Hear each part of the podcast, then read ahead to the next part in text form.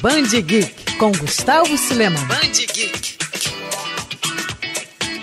A Marvel está pronta para entrar em uma nova era, dessa vez nas telinhas, ou telonas, dependendo da sua televisão. Isso porque o estúdio promete vir com tudo no serviço de streaming Disney Plus. Na mais recente fase do MCU, entre as novidades apresentadas durante o intervalo do Super Bowl, a grande final do futebol americano, os fãs puderam ter um gostinho de WandaVision, série que vai trazer o dia a dia de um dos casais mais famosos da editora, Visão e Feiticeira Escarlate. Super poderosos, os dois tentam levar uma vida normal no subúrbio, nessa obra que vai trazer elementos de diversos sitcoms, além de um teaser que mostrou a dupla em cenas bem típicas das comédias norte-americanas e Wanda usando seu uniforme clássico dos quadrinhos. As imagens também deixaram entendido que os poderes da heroína de alterar a realidade serão bem explorados, tanto que dois berços são mostrados, em alusão aos filhos que a personagem criou no gibi graças às suas habilidades. A ideia é que a trama introduza o conceito de multiverso. Vale lembrar que WandaVision tem grande ligação com o longa Doutor Estranho no Multiverso da Loucura,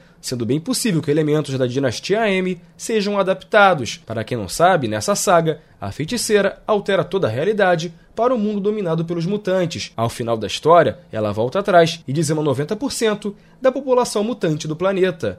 Essa não foi a primeira vez que o poder dela trouxe riscos ao universo Marvel. Antes, ao perder a sanidade, ela destruiu completamente a equipe dos Vingadores. Enfim, resta saber se o passado complicado de Wanda será explorado no seriado, que estreia em 2020 no Disney Plus, mas sem uma data confirmada.